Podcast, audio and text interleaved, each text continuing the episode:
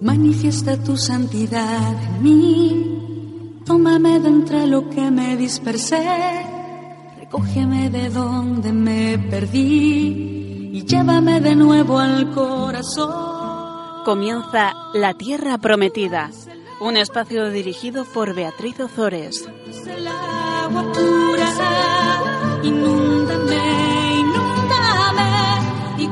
transformará en mí. eres el agua viva, tú eres el agua pura. Inúndame, inúndame y todo se transformará en mí. Buenas tardes, queridos oyentes de Radio María. Aquí estamos con ustedes un sábado más escuchando la palabra de Dios en el programa La Tierra Prometida. Soy Beatriz Ozores y hoy tenemos la suerte de que nos acompaña en persona, no como otras veces por teléfono, sino en persona, don Alfonso Sanz, que ya sabéis que es un, un viejo conocido de este programa. Buenas tardes, don Alfonso. Buenas tardes, Beatriz, y buenas tardes a todos los oyentes. Como tenemos la suerte de tener con nosotros a don Alfonso, yo creo que vamos a dejar para más adelante la apasionante conquista de Jericó y vamos a meternos de lleno, teniendo en cuenta que dentro de dos días va a ser Navidad, vamos a meternos de lleno, si, si os parece bien, en el Evangelio de Lucas. Está a punto, está a punto de nacer el niño Jesús y yo creo que que bueno, pues sería, es un gozo y sería algo bueno repasar el comienzo de este Evangelio de San Lucas hasta el versículo 7, donde nos, bueno, nos cuenta qué es lo que ocurrió por aquel entonces. Si os parece bien, yo lo voy a leer ahora de corrido y después vamos a ir un poco versículo por versículo y que don Alfonso nos vaya explicando. Vamos a comenzar. Recordamos San Lucas capítulo 2 versículos 1 al 7. En aquellos días se promulgó un edicto de César Augusto para que se empadronase todo el mundo. Este primer empadronamiento se hizo cuando Quirino era gobernador de Siria. Todos iban a inscribirse, cada uno a su ciudad. José, como era de la casa y familia de David, subió desde Nazaret ciudad de Galilea, a la ciudad de David llamada Belén, en Judea, para empadronarse con María, su esposa, que estaba encinta. Y cuando ellos se encontraban allí, le llegó la hora del parto, y dio a luz a su hijo primogénito, lo envolvió en pañales y lo recostó en un pesebre, porque no había lugar para ellos en el aposento. Pues bien, don Alfonso, Vamos a ir ahora versículo por versículo y vamos a exprimirle para que nos cuente todo lo que, lo que usted sabe. Vamos a comenzar con el primer versículo. En aquellos días se promulgó un edicto de César Augusto para que se empadronase todo el mundo. Cuéntenos, don Alfonso, quién era este tal César Augusto, en qué consistía el edicto y en qué consistía ese empadronamiento.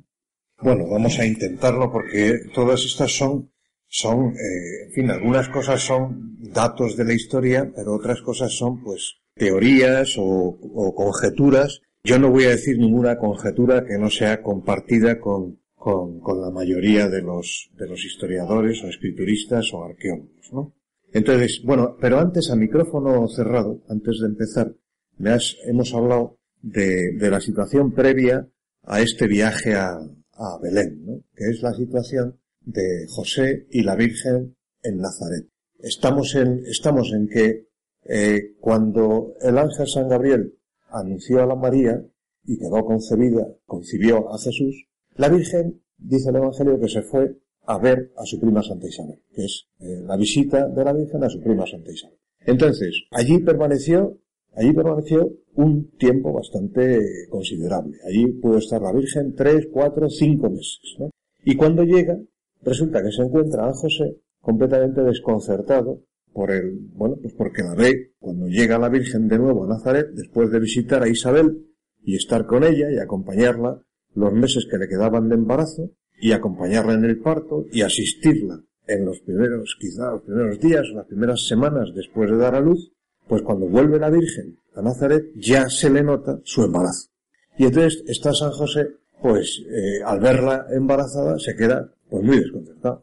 Y dice, bueno, pues ¿qué pasa aquí? ¿no? ¿Qué está pasando con esta chica? ¿no?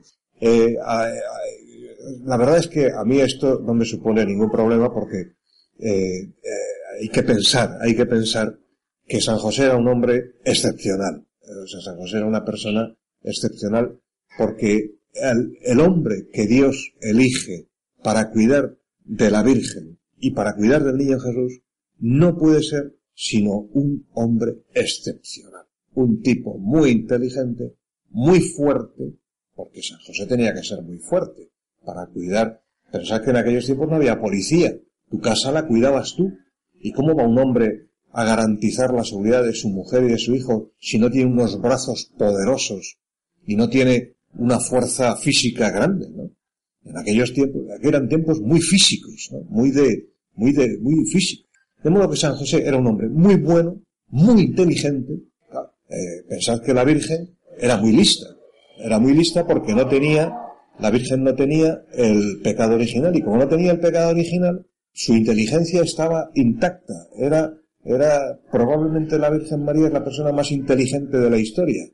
Y si la Virgen era inteligente por no tener pecado original, pensad que San José no podía ser un lerdo. Ninguna chica lista se enamora de un hombre corto. Eh, San José tenía que ser un tío muy inteligente, muy fuerte y muy bueno. De manera que José ve que llega la Virgen y que está encinta, pero él la conoce. Él la conoce y sabe lo buena que es María. Sabe que no hay, es que ni se plantea que la Virgen haya podido hacer algo malo. No se lo puede, ni se lo plantea.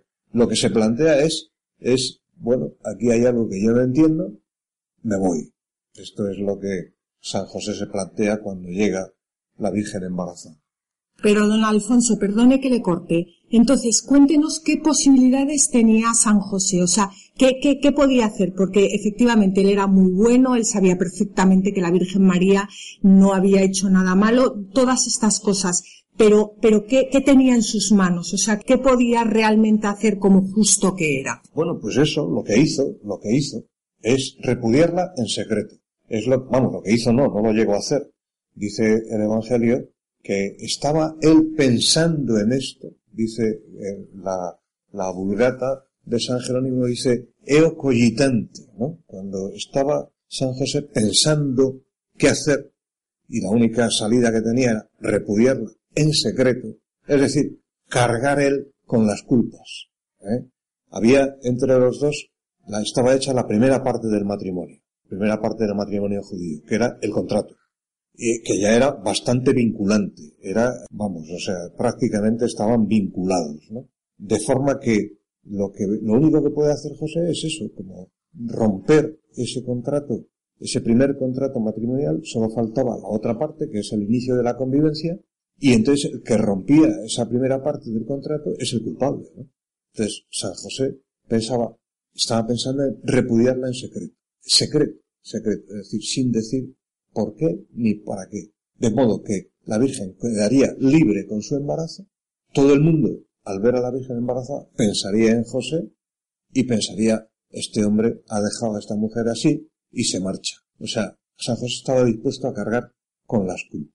Pero no hizo falta. No hizo falta porque dice el Evangelio, cuenta San Mateo, que San José recibió por la noche en sueños a un ángel. Y el ángel le dijo, no temas recibir a tu esposa María en tu casa, porque lo que hay en ella es del Espíritu Santo. Y como San José se vio confirmado por el ángel, pues aquel fue el día más feliz de su vida. O sea, en cuanto, en cuanto despertó, San José se fue corriendo a buscar a María, lleno de alegría. Si llevaba unos días pesaroso, triste, que no sabía qué pasaba, qué, qué pasa aquí, que por qué está esta mujer así, que llevaba unos días triste, llevaba unos días, y ahora, ahora le han aclarado las cosas, el ángel le ha dicho, no temas recibir lo que hay en ella es del Espíritu Santo, y entonces José está como loco, está como loco. Va a buscar a la Virgen, se la come a besos, y se la lleva a su casa.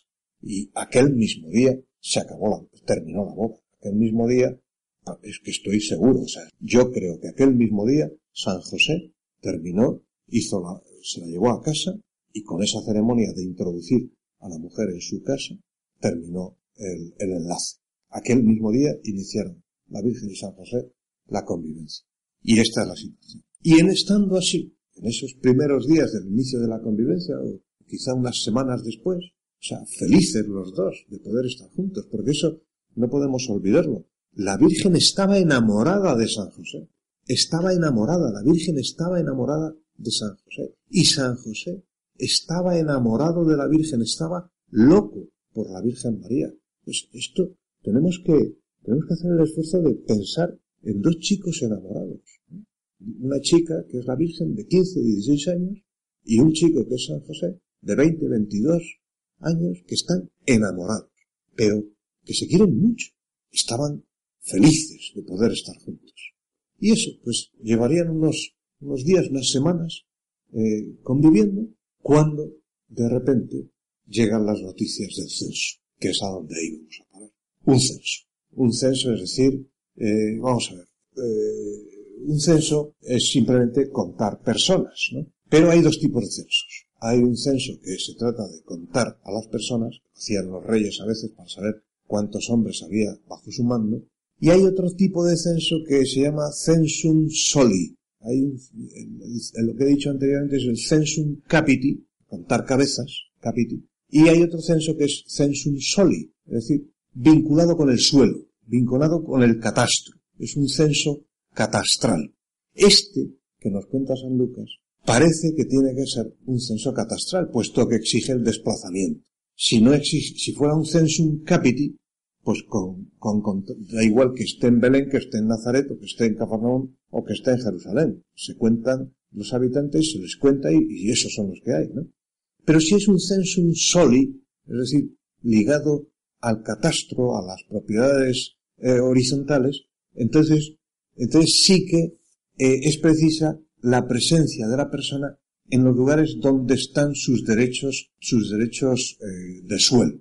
Por eso, yo y muchísimos expertos piensan que se trata de un censum soli, que exige la presencia del propietario en, en su propiedad.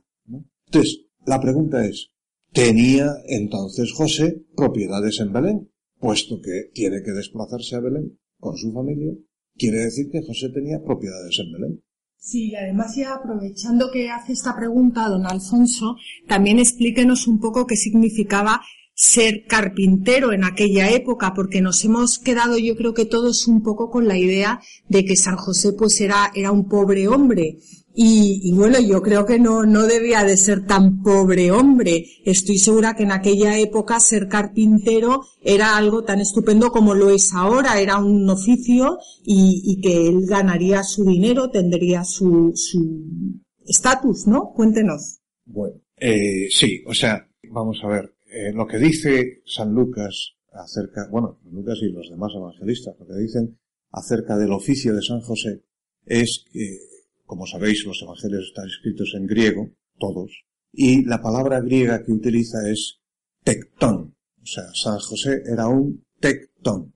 Tectón a nosotros en español nos recuerda enseguida a otra palabra, que es arquitecto. Arquitecto, arqui o archi, es un prefijo que quiere decir jefe. Y tectón es eh, un artesano, ¿no? O sea, un tectón era pues un poco un arquitectón, ¿eh?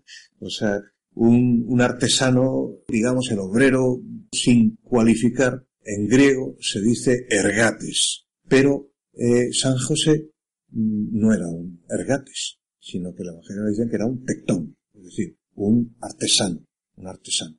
En fin, no es que no era una familia pudiente, la familia de José, una familia sencilla, basta ver la casa donde vivían en Nazaret, que se conserva y que la podéis visitar si hacéis un viaje a Tierra Santa. Basta ver eso y basta ver también el clima en que, el clima de los evangelios, ¿no? San José no era un hombre poderoso, tampoco necesitaba ningún poder ni ninguna riqueza. Hay, a, mí muchas veces, perdona Beatriz que cambie un poco a lo espiritual, pero hay veces que me asombra cuando empieza, cuando empieza que Jesús era pobre, que nació pobre Jesús y, y que la Virgen era pobre y San José era pobre. Y a mí me hace mucha gracia porque, porque yo no, yo, yo no, yo no entiendo, yo no puedo compartir eso, ¿no? Yo creo que San José era el hombre más rico de la tierra. O sea, tener a, a la Virgen María, estar todo el día con la Virgen María y con el Jesús, ¿eso es ser pobre? Es que eso, pues para mí, que me den a mí esa pobreza, ¿no? La Virgen, la Virgen era pobre. ¿Pensáis que la Virgen era pobre? Un hombre con la personalidad maravillosa que tenía San José, que era un hombre con una personalidad imponente, con una fuerza, con una inteligencia. La Virgen era pobre. La Virgen, si pasaba algo, se arrimaba a su esposo San José y ahí estaba protegida. O sea, San José era capaz de dar protección. No tenía, no tenía mucho dinero, desde luego, pero era, era capaz de, conseguir lo que fuera para su esposa y para su hijo. Y para su mujer y para su hijo, San José haría lo que, fue. Bueno, yo estoy convencida, don Alfonso, que en aquella época tampoco se les consideraría que eran pobres. Hoy en día es lo que dice usted, que es que medimos la pobreza por el dinero. Uno, cuando tiene dinero es rico y uno cuando no tiene dinero es pobre y nos olvidamos de, esa pobreza espiritual y que va mucho más allá de, de la economía. Exactamente. O sea, la riqueza, la riqueza está en las cosas que uno es y San José es padre, es esposo y, bueno, o sea, no hay, no, no hay hombre más rico que él. Eh, en realidad, el dinero lo, lo único que hace es crear pobres. Pobrecillo, porque solo tiene dinero. Eso es lo que yo diría. Pobrecillo. Mírale, solo tiene dinero. Bueno, eso es lo que dijo la madre Teresa cuando le preguntaron en una entrevista que eh, la persona que estaba entrevistando le dijo, yo no haría esto ni por todo el dinero del mundo. Y le contestó la Madre Teresa, bueno, yo por todo el dinero del mundo tampoco haría todo esto, sino claro, porque lo hacía por amor a Dios. Pero yo creo que nos estamos desviando y estamos ahora en el empadronamiento. El empadronamiento que se hace cuando Quirino era gobernador de Siria y San José se va junto con la Virgen María a inscribirse a su ciudad. Eso, tenemos que seguir por ahí. Bueno, entonces, eh, el censo, hay un censo, una convocatoria de censo. En fin, lo de Quirino lo voy a pasar por alto porque es, para, es de mucho especialista, pero en fin, no es fácil de localizar al tal Quirino, ¿eh? aunque ha habido intentos. Bueno, el censo. Ya digo que era un censum soli, es decir, un censo sobre, eh, sobre propiedades. Entonces, eso quiere decir que San José tenía propiedades en Belén. Pensad que Nazaret está a 120 kilómetros de Belén. Pero sin embargo, San Lucas nos informa de que, a pesar de vivir en Nazaret, José era de la casa y familia de David.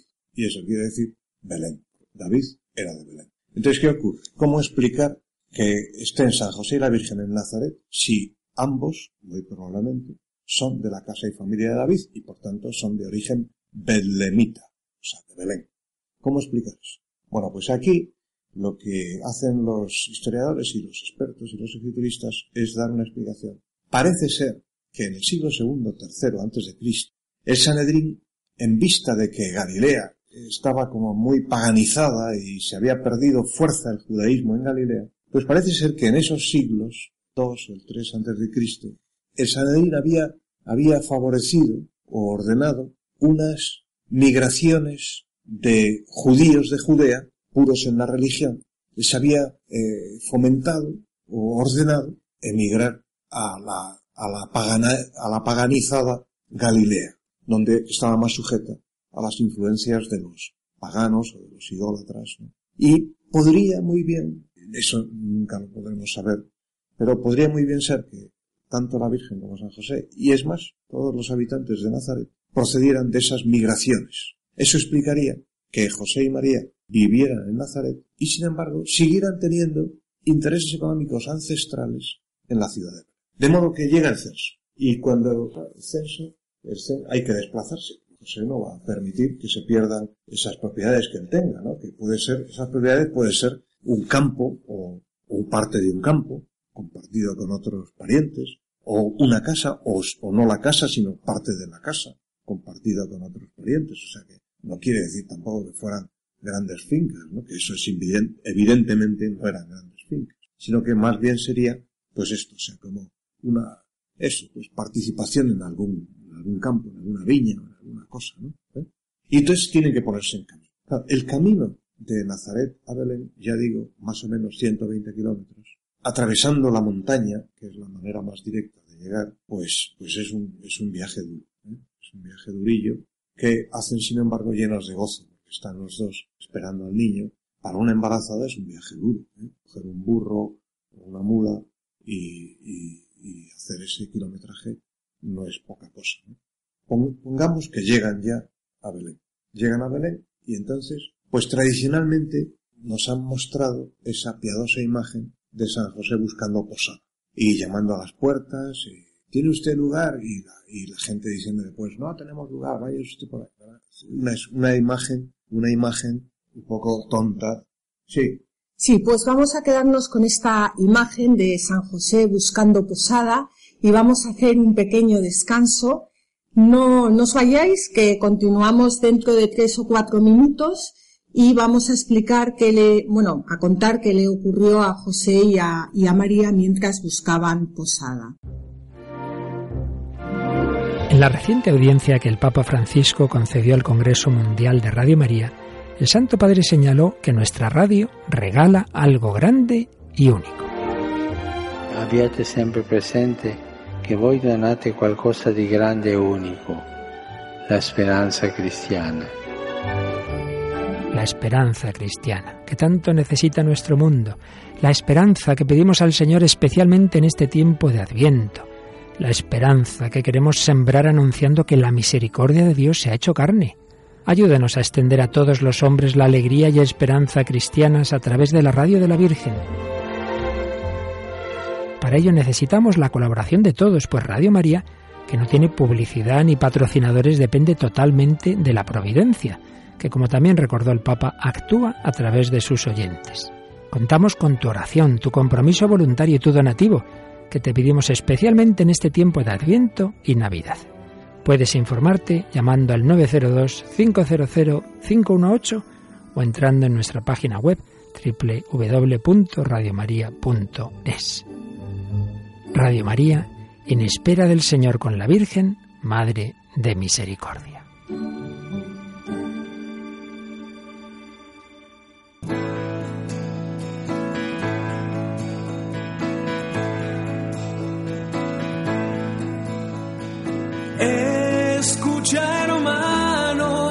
Canción de la alegría, el canto espera un nuevo día.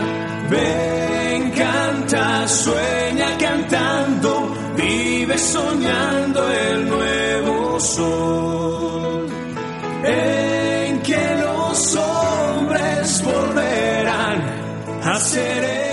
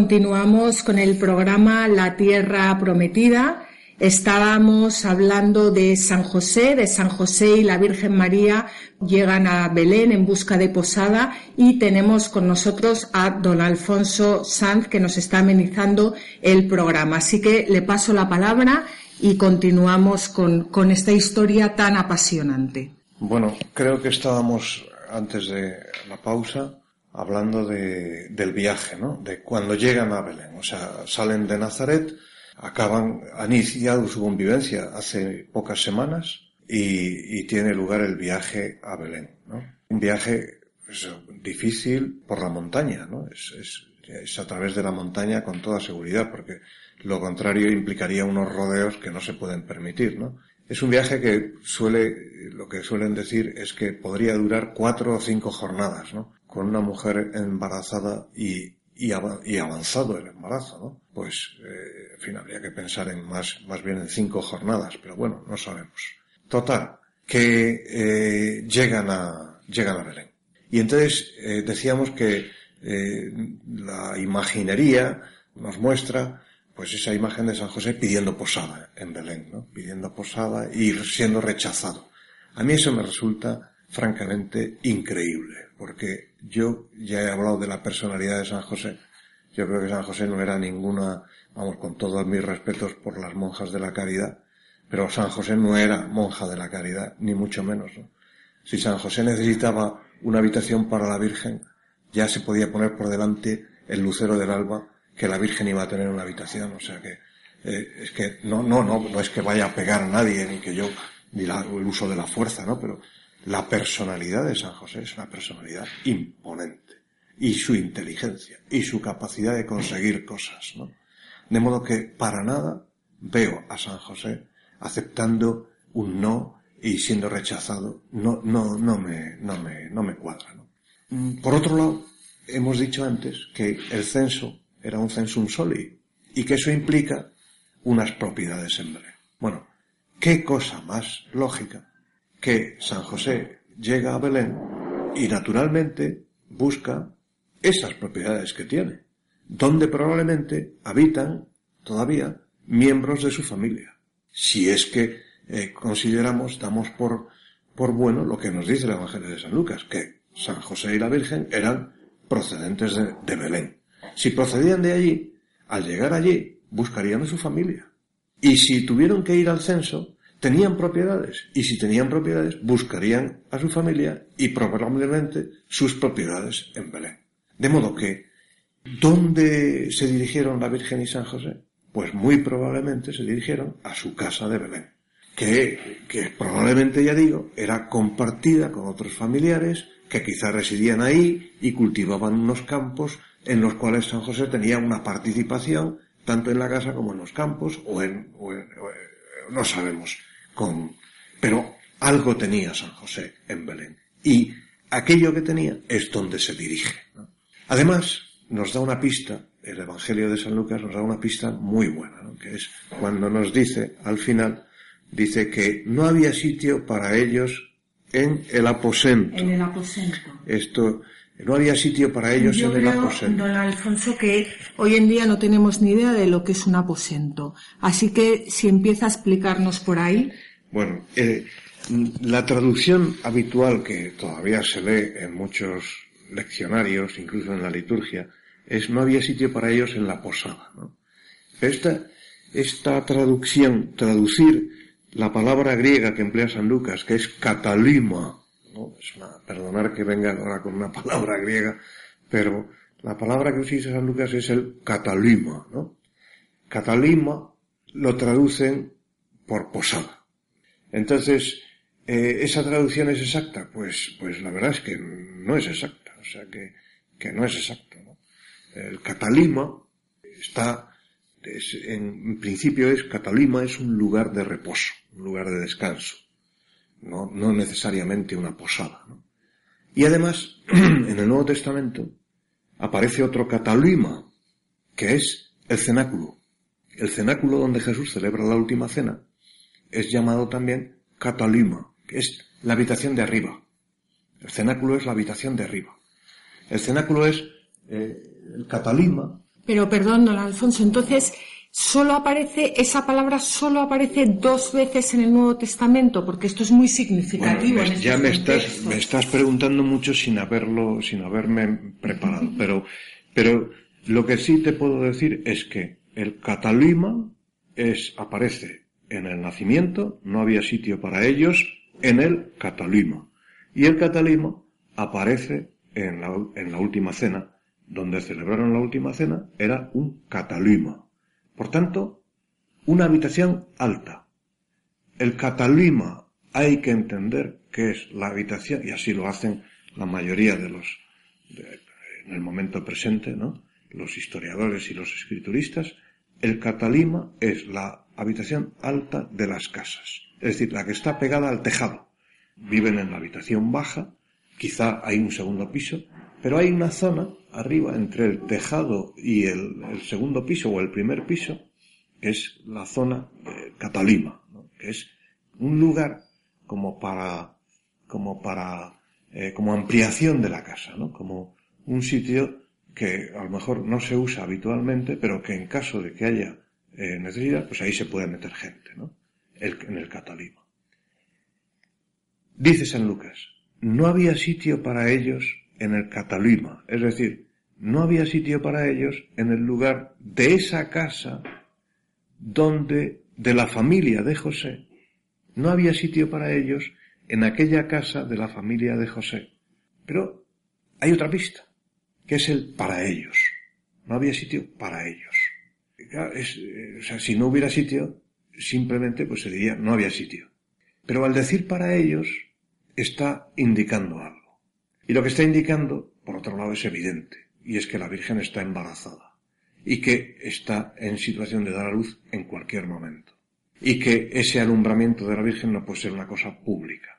Si a Belén habían llegado de todas las familias para reclamar sus derechos en, en las distintas fincas y suelos, si habían llegado gentes y gentes, como es, como es propio de una ciudad antigua, como Belén, que es una ciudad que tiene seis mil años de historia, o sea que en tiempos de Jesús Belén tenía cuatro mil años de historia, que es una barbaridad. Esas ciudades, claro, las ciudades nuevas, pues no tienen, no tienen historia, ¿no? Pero Belén tiene una historia impresionante también en el Antiguo Testamento. Si habían llegado mucha gente a esa ciudad histórica de Belén, lo razonable es que efectivamente la casa de José, que no era solo suya, sino la casa en la cual tenía José derechos, estuviera llena de gente. Estuviera llena de gente. O a lo mejor no tan llena, pero desde luego lo que no puede compartir la Virgen y San José es el parto. No lo pueden compartir con, con los demás porque además ellos saben que puesto que ha sido un embarazo virginal, el parto, no digo que ellos sepan que va a ser virginal, como así ocurrió, que fue un parto virginal. Ellos pueden saberlo o no saberlo, pero en cualquier caso saben que ahí hay algo misterioso que no se puede compartir. Tienen que estar solos. De todas formas, don Alfonso, ahora que estaba usted contando esto, yo estaba pensando que qué difícil tiene que ser, bueno, creo que la única persona capaz de hacer esto es la Virgen María, qué difícil tiene que ser para una mujer, bueno, para empezar, no ir por ahí contando su vida, pero, pero muchas mujeres logran este estado, pero estar embarazada de Dios, y no, y no irlo contando por ahí, no compartirlo, guardarlo, qué, vida de, de, qué prudencia, qué vida de silencio, qué vida de oración requiere, requiere todo esto. Yo estoy convencida que el Señor se nos daría muchísimo más si nosotros fuésemos capaz, capaces de, de, de pues, pues de, de tener esta prudencia de la Virgen, esta vida interior. Desde luego, tienes toda la razón. Eh, pero yo te diría que la Virgen, la Virgen está tan feliz, tan feliz, pero a la vez, a la vez no se siente autorizada. Dios no le ha dicho a ella, el ángel no le ha dicho a ella, no le ha dicho a ella, y cuéntaselo a todo el mundo. Es más, el ángel le habló a ella en secreto. Ella es, eh, participa de un secreto, de un secreto de Dios, que llegará un momento en que se manifiesta a los hombres, pero ella no se siente autorizada a manifestarlo. ¿no? La Virgen eh, en este momento no es un apóstol que tenga que hablar y manifestar. La Virgen en este momento es, es la madre, la madre silenciosa que tiene, que cuida un secreto, como cuando a nosotros nos cuentan un secreto, ¿no? Hay veces que, que hay cosas que, que no pueden saberse o no pueden saberse de momento y que hay que, hay que custodiar, ¿no? Pero déjame que siga con, con, con la casa de Belén no había sitio para ellos en el, en el, en el Catalima, en la habitación alta. Y entonces, pues lo que parece eh, más probable. En primer lugar, siguiendo un testimonio importante que es el testimonio de San Justino. San Justino, que es un hombre que es de allí, ¿eh? es de, de Naplus, una ciudad un poco más al norte, pero que es de allí, de aquella tierra. San Justino, en el año ciento y pico, 180, una cosa así, San Justino dice que hay una cueva en Belén que es de todos conocida como la cueva donde nació el niño Jesús. Esto es un testimonio de San Justino. Por otro lado, las casas en aquella época, en Belén, y así, y, y, y todavía se pueden ver casas en Belén así, tienen su piso, su catalima y tienen su cueva. Las casas tienen su cueva una cueva que sirve de establo o de almacén o de establo y de almacén. Pues bien, resulta que desde muy antiguo es venerada en Belén una cueva. Una cueva que estaba junto a una casa y que es naturalmente donde, según pues todos los indicios y todas las sospechas, nació el niño Jesús. Aquella cueva que servía de almacén o de establo. Indudablemente antes de meter allí a la Virgen San José haría una limpieza impresionante de aquella cueva para que no estuviera, pues en fin, hecha un asco, ¿no? O quizá ya estaba decente. Pero también incluso el, el, pesebre que se menciona en el Evangelio, el pesebre es el lugar donde comen los animales, ¿no? Mm, no hay un pesebre en una, en una posada, no hay un pesebre en, un, en una casa. Los pesebres están en los sitios para los animales. Y estoy diciendo que en Belén era bastante eh, común que las casas tuvieran su cueva, cueva, almacén o cueva estable. Ahí tenemos el pesebre del niño Jesús. Ahí nació Jesús, en la cueva de Belén. Bueno, pues ahí, ahí, en fin, esto no sé, ahora que me... Sí, que ahora que le toca, ¿no? Pues que ahí nació Jesús. Dice San Lucas que dio a luz a su hijo primogénito, lo envolvió en pañales y lo recostó en un pesebre. Pero aquí no nos hablan del buey y la mula, ¿Qué pasa con el buey y la mula? Porque eso no se encuentra en los evangelios. Bueno, eh, no, efectivamente, el buey y la mula no se encuentran en los evangelios. La verdad es que el Papa Benedicto XVI, eh, en el libro de Jesús de Nazaret, explica muy bien lo del buey y la mula. ¿no? Lo del buey y la mula, los- el primero que puso un buey y una mula en un nacimiento fue, como sabéis, San Francisco de Asís, que es el primero que hizo un nacimiento, y fue un nacimiento además viviente, y que, es una- que luego se ha convertido en una costumbre cristiana preciosa, que, que, bueno, pues que vale la pena mantener, ¿no? Y ahí, pues San Francisco puso un buey y una mula. ¿Por qué puso San Francisco un buey y una mula? Bueno, pues porque hay una vieja profecía de Isaías del siglo 8 antes de Cristo, es decir, ocho siglos antes de que naciera Jesús, Isaías había dicho, conoce el buey a su amo y la mula el pesebre de su señor, o al revés, conoce, eh, eh, est- esta es la profecía, conoce el, conoce el buey a su amo y la mula el pesebre de su señor. Y entonces, pues los primeros cristianos, y los cristianos en general, que siempre leemos a Isaías como un profeta que es, como es natural, ¿no? Incluso más que un profeta, de Isaías, ya sabéis que se, a Isaías le llaman el quinto evangelista, ¿eh? o sea que, eh, casi muchos piensan, bueno, pues no es, naturalmente no es el quinto evangelista, ¿no? Pero, pero tiene profecías de tal calidad y de tanta fuerza que le llaman el quinto evangelista. Bueno, pues los cristianos, al leer a Isaías, después de haber leído el relato de San Lucas, al leer que Isaías dice, conoce el buey a su amo y la mula el pesebre de su señor, les suena al nacimiento. Y lo que hacen los primeros cristianos y todos los cristianos es poner un buey y una mula, siguiendo esa profecía de Isaías. ¿Había un buey y una mula en el establo de Belén? Pues vaya usted a saber. ¿no? Esto nadie, nadie podrá decir sí o nadie podrá decir no. ¿Tiene sentido que lo hubiera? Claro que lo tiene. Si era un establo, naturalmente podía haber por allí una mula y un buey. ¿no? Y por otro lado, Isaías no deja de ser un profeta.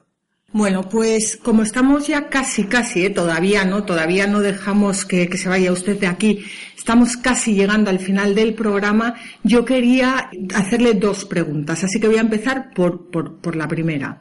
No es tanto una pregunta, sino que comento un poco. Dicen los padres de la Iglesia, o algunos padres de la Iglesia, que María ha concebido por el oído, es decir, mediante su escucha. Es verdad que ha concebido por obra y gracia del Espíritu Santo, pero para eso se, se necesita la escucha, la escucha de la palabra. Yo quería que, bueno, don Alfonso, en dos palabras, que nos hable un poquito, que nos explique un poco esto que dicen los padres de la Iglesia. Además, usted que se dedica a la palabra de Dios, pues creo que, que, que le será fácil animar a todos nuestros oyentes a que escuchen también y vivan de la palabra de Dios. Pues sí, o sea, efectivamente, eh, la palabra, la Virgen escucha la palabra de Dios, ¿no?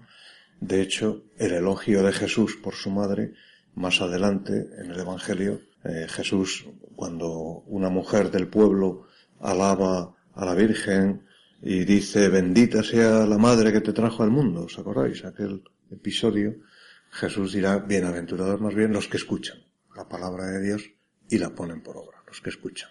Dios a Israel lo que le ha pedido siempre es que escuche. De hecho, la oración que los judíos tenían que repetir, no sé si tres o cinco veces al día, es la Shema. Shema Israel, Adonai, bueno, no lo voy a decir en hebreo, que parece un poco pedante, ¿no? Pero es una, es la Shema, ¿no? La Shema, Shema Israel, que es escucha Israel, escucha Israel. El Señor tu Dios es un solo Señor. Amarás al Señor tu Dios con todo tu corazón, con toda tu alma, con todas tus fuerzas. Esta es la oración que los judíos tenían que repetir varias veces al día. Shema Israel. Escucha Israel. Lo que, lo que Dios le pide a Israel es escucha. Y esto está vigente. Esto está vigente. Podíamos rezar nosotros la Shema también. Y yo, de hecho, la digo con todo mi corazón. Escucho, escuchar la palabra de Dios. Tenemos que aprender a escuchar. La Virgen escuchó la palabra de Dios y quedó encinta. Eva, Eva, dice San Irineo, Eva, Eva escuchó la palabra de Satanás.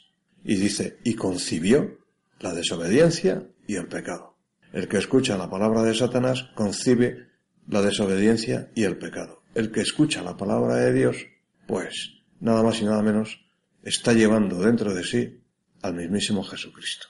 Y ya la última, última, última, y es que yo quería, don Alfonso, que le diera pues un consejo o dos, porque ya cuando pasamos de tres ya, ya se nos va la cabeza, a, a nuestros oyentes sobre, mm, bueno, pues cómo poder vivir mejor eh, la Navidad. ¿Qué, qué, les aconsejaría? Bueno, pues eh, la verdad es que lo primero que me viene a la cabeza es el año de la misericordia convocado por el magnífico Papa Francisco. Entonces, pues en fin, coincide, coincide con estas fechas, ¿no? El, día 8, el Papa abrió la puerta de la misericordia y declaró año jubilar de la misericordia, este que va a empezar, que ya estamos en él, ¿no? Entonces, la misericordia. O sea, lo propio de Dios es ser misericordioso y perdonar. Y el hombre está hecho a imagen y semejanza de Dios. Que eso lo sabemos por el Génesis.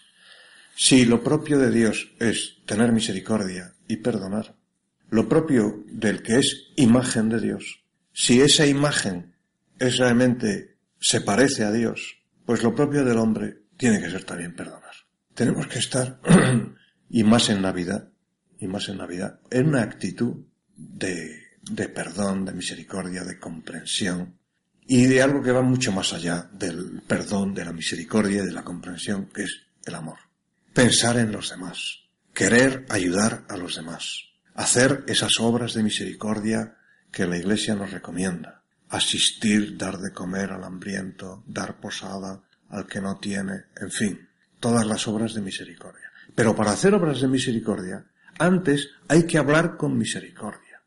Cuando hablemos de las personas, cuando hablemos incluso hasta de los políticos, cuando hablemos de, los personajes públicos, hacerlo con misericordia. Y para hablar con misericordia y hacer obras de misericordia, hay que pensar con misericordia. Que a veces, dentro de nuestra cabeza, nos permitimos ser un poco más duros. Y eso no puede ser. Si nos permitimos dureza al pensar de los demás, acabaremos hablando con dureza de los demás. Así que esto es lo que se me ocurre, pues que pensemos, que seamos misericordiosos al pensar en los demás, al hablar de los demás y al hacer y haciendo cosas por los demás. Pues, don Alfonso, un millón de gracias, muchísimas gracias por haber estado con nosotros esta tarde compartiendo y escuchando la palabra de Dios. Muchas gracias en nombre de Radio María y de todos nuestros oyentes. Gracias a vosotros. Pues queridos oyentes, hemos llegado al final del programa. Nos despedimos hasta dentro de 15 días. Os deseamos que paséis unas muy, muy, muy felices Navidades. Feliz Navidad a todos vosotros.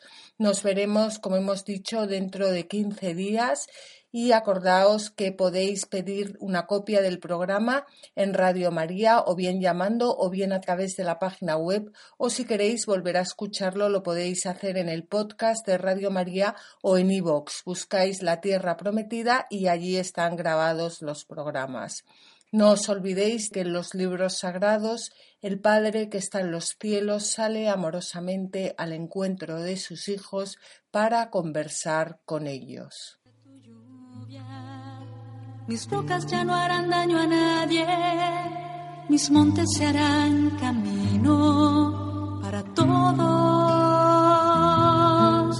Mi pasto abundante medicina será para todo el que coma de mí. Yo seré la tierra que emana leche y miel. Así concluye en Radio María La Tierra Prometida con Beatriz Ozores. Tú eres el agua pura, inúndame, inúndame, y todo se transformará en mí. Tú eres el agua viva.